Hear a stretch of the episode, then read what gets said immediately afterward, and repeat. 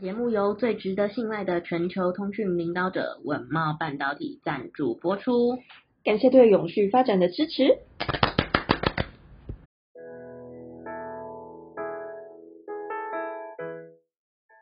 欢迎收听 ESG This Week，我们每天会为您带来重要有趣的 ESG 永续新闻，希望透过本节目提高大家对 ESG 议题的认识，引导大家关注永续发展，共建世界公民新未来。Hello，大家好，我是 ESG 世界公民数位治理基金会的 Phil。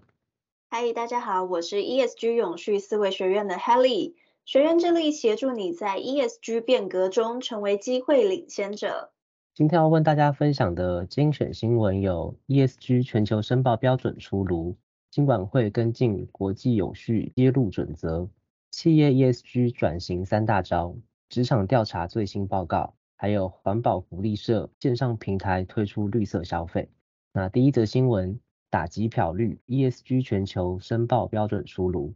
国际永续准则委员会 ISSB 在六月二十六号的时候公布环境、社会及治理，也就是 ESG 的投资准则。这是 ESG 历来第一套全球的申报标准，将影响企业在财报揭露的资讯，包括了揭露气候变迁如何影响业务。也借此防止企业在漂绿这样子。彭博资讯报道，ISSB 发布的这个自愿性的架构，会影响企业财报涵盖的资讯，使其更能反映 ESG 风险。那换个方式说，这套由二十集团，也就是 G 二十支持的新全球规则，另一个目的就是在帮助监管机构打击洗绿的行为。因此，企业将面临更大的压力。被要求揭露气候变迁如何影响其业务。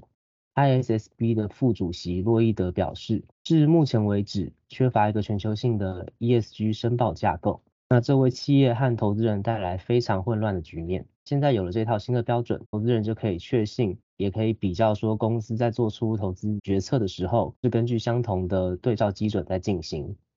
路透报道的表示。各大企业可从明年开始采用这个 ISSB 提出的架构，意味着投资人可以在二零二五年看到第一份使用这个 ISSB 标准的报告。ISSB 主席法博表示，是否强制要求上市公司适用这样子的标准，将由各个国家自行决定。那他表示，加拿大、英国、日本、新加坡、尼日利亚、智利、马来西亚，还有像巴西、埃及。肯亚跟非洲目前正在考虑说使用这一套的新标准。世界经济论坛 WEF 也已经同意向 ISSB 定期报告各企业采纳 ISSB 标准的进展。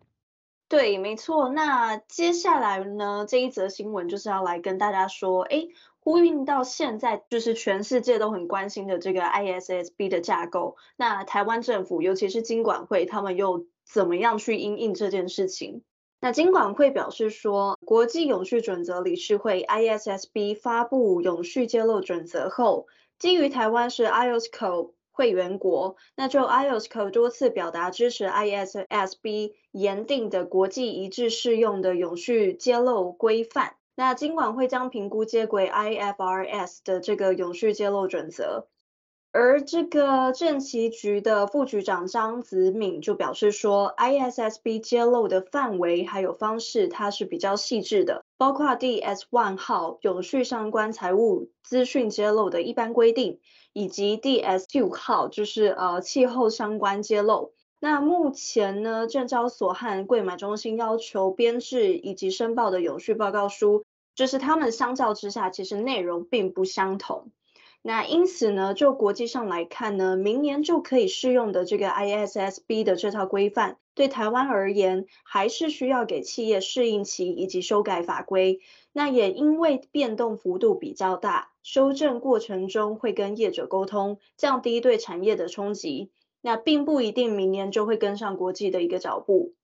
那同时呢，根据国际 ISSB 的永续揭露准则来说，与金管会目前上市贵公司永续发展行动方案最大的差异其实是有三个。那第一个部分呢，是揭露的时间，ISSB 要求在每年三月底出炉的财报上揭露，与目前国内揭露永续资料的时间提早了三到六个月。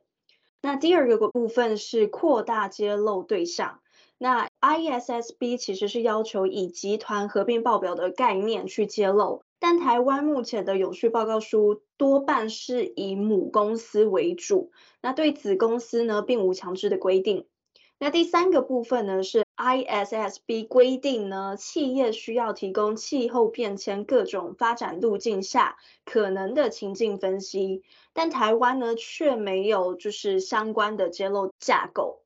因此呢。金管会表示，目前初步会先按照上市贵公司永续发展行动方案既定时程，二零二五年后呢，再来做评估以及全盘性的调整。那等到 ISSB 今年六月发布正式永续揭露准则之后呢，金管会除了做差异性的对比，以及就是呃召开公听会啦，搜集外界的意见以及资料，也会修改三个法规。包括了公开发行公司内控处理准则、年报还有财报的编制标准，以及交易所的永续报告书做配合的一个全盘性的配套措施调整。这样子听下来，就是比对过后，觉得 ISSB 他们的投资准则的规范更全面也更严谨，像是其中一个提到的，除了揭露母公司的数据之外，连子公司也要开始一起揭露等等的。我觉得对全球永续的这个目标来说是很好的，不过未来如果要在台湾实行，那实行起来是否顺利，就还需要再观察，跟之后可能会有一些相对应的调整，需要再观察看看。嗯，没错。那第三则新闻，企业 ESG 转型的三招到位。那所有经营者都知道，企业要持续成长或是生存，保持转型能力始终是重要的一环，也愿意为了保持竞争力而努力。那不过，当全球开始重视 ESG 的永续议题时，台湾有许多的中小企业却没有积极的跟上。这个状况对许多专家来说是非常吊诡的现象。那对此，数位行销顾问王如佩就针对企业 ESG 的转型提出三大面向的建议。那第一个建议是最高领导者的力挺，领导者的决心跟实践一直是关键影响的一个因素，而发展 ESG 永续的企业也是一样。只有透过最高层级的领导者同意才能进行，这也使得企业在永续报告书中很常能看到，最开始一定会有董事长或是总经理的话，而永续长这个职位大多也都是由内部一定层级以上的高管来担任。第二个建议是员工观念的养成，在成功的数位转型，除了高层的力挺之外，更需要员工的贯彻去执行，而成为一间 ESG 永续企业也是一样。那因此，在 ESG 转型上，可以先从协助员工建立 ESG 永续的基本观念开始。只有当员工建立了正确的观念，并且认同 ESG，才能让后续的转型过程能更加顺利。那最后一个建议是社类的导入，越来越多的企业为了减碳，开始尝试一些无纸化，但对大部分的老员工来说，可能会是一个比较麻烦的转变过程。那企业必须让员工知道，这样子的转变，除了改善效率之外，也是在为地球尽一份心力。根据管理软体资讯公司百家资通的统计，采用线上作业之后，平均的工作效率可以提升三成。最后，其实企业经营还有许多面向可以融入 ESG 永续减碳的精神，例如员工制服采用环保材质，增加辨识度，也能做到环保。又或者是补贴及奖励员工更换电动运输工具，降低碳排放量。嗯，我其实蛮同意这个王顾问的这个说法哦，尤其是第二点，就是员工观念的养成。那我觉得说，嗯，现在其实企业的高层或者是决策层，他们应该都很急于的想要协助公司转型嘛。但是有的时候可能还未来得及跟执行层的一些人员说明说，哎，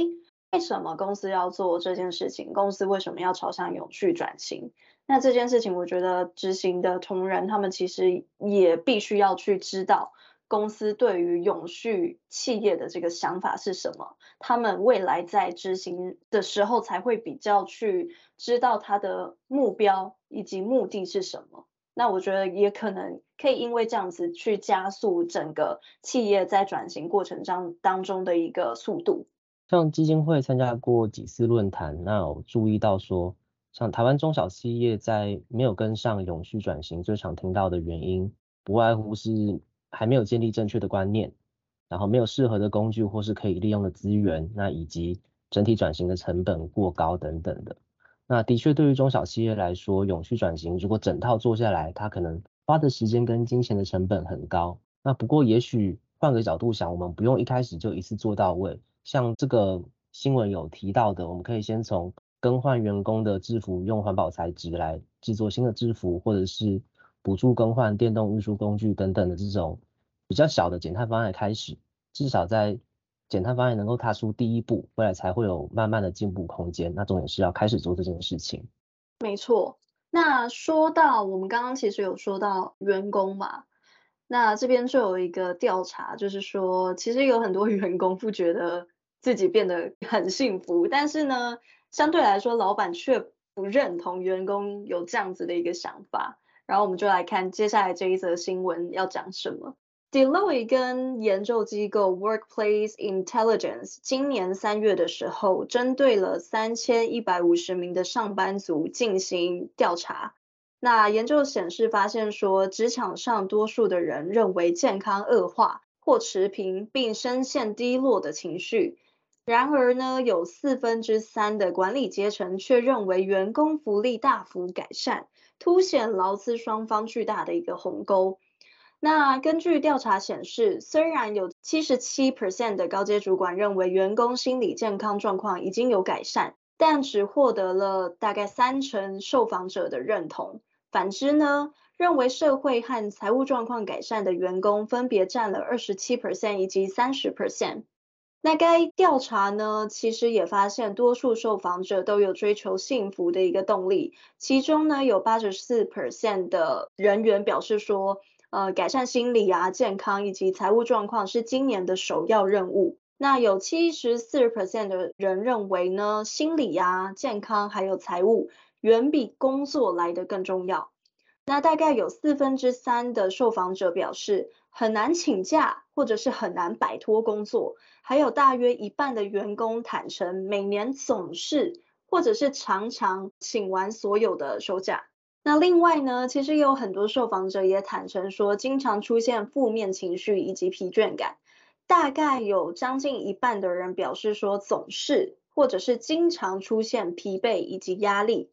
那对此呢，这个 Workplace Intelligence 执行合伙人肖贝尔就表示说，年复一年的工作是导致职场倦怠的主要原因，因为工作过度，加上最近半年来的裁员潮，使得更少人力去承担更多的工作。那因此啊，这个调查报告就建议企业应该去落实良好的管理，优先考虑员工的福利。那对于身心状况欠佳的员工，更应该去给予特别的关注，而且啊，企业也应该去建构员工持续发展的愿景，强调采取此理念的企业将协助员工变得更健康、更有技能、更有使命感以及归属感。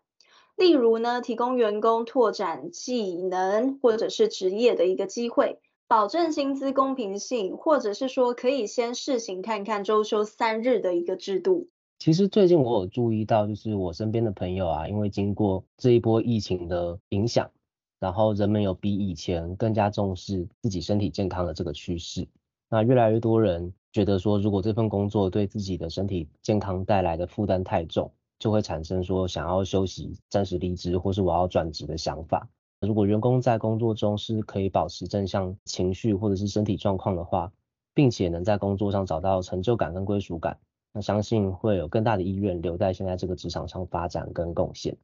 真的，我觉得员工的幸福感啊、归属感真的很重要，他会去直接的影响说这个员工的工作效率好不好。然后他的一个思考的模式是什么？我觉得这些其实对企业来说，某方面其实是变相的去增长企业的整个产能以及价值，所以我觉得这是很需要去投入的。嗯，那今天最后一则新闻，新北市环保福利社线上专区开张，推广可抽卖场提货券。那为了推广净零的绿色生活，新北市环保局今年与行政院环保署合作。于环保产品线上采购网设置新北市环保福利社专区，提供民众绿色产品的采购管道。那收货地点如果在新北市内的话，更能享有团购优惠价。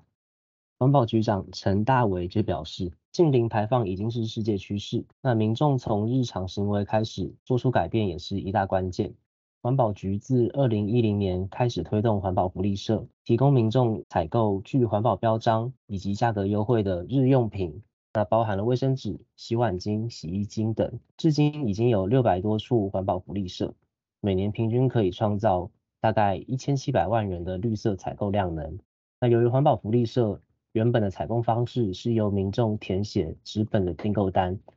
由福利社统整后，并洽谈厂商送往指定地点，民众再到该地点去取货付款。那今年起，为了满足不同的客群需求，推出了线上采购的专区，纸本以及网络两种方式并行，让采购管道能够更多元。在线上采购上，民众可于环保署的环保产品线上采购网找到新北市环保福利社的专区，而在注册会员时所留下的地址，如果是在新北市的辖内，即可进入该专区订购产品。若收货的地点为新北市，还可以享有新北市环保福利社的团购优惠价。我自己看过这个网站啊，就是他们光是清洁用品还有垃圾袋，其实就有分。蛮多种选择的，那还有到环保的办公用影印纸等等的，我觉得影印纸这个是蛮出乎我意料的，它居然有可以通过环保认证的这样子的标章在上面，我真是蛮期待未来说在这个环保福利社能有更多的环保商品可以登录上去，让民众有更多的选择。嗯嗯嗯，等于说有种全民。响应环保的一个概念，而且可以很清楚的知道说哪一些商品是经过认证的。对，那我觉得这个很棒。你有讲到重点，因为像其实我们可以看到那个什么，有些产品像是什么利乐包或是铝箔包，它嗯，或是宝特瓶，他们其实身上有一堆标章，但是一般的民众完全看不懂这些标章在干嘛，除非你很认真的去 Google。那没错，既然这个网站。它已经帮我们分类好，说这边就是有符合绿色商品的这个规范的话，大家就更好整理出我买哪些商品会是对环境来说更友善、更永续的。没错，没错。好啦，那以上就是我们今天想要跟各位听众分享的消息。那希望你们喜欢。那 ESG This Week 我们就明天见喽。拜。拜拜。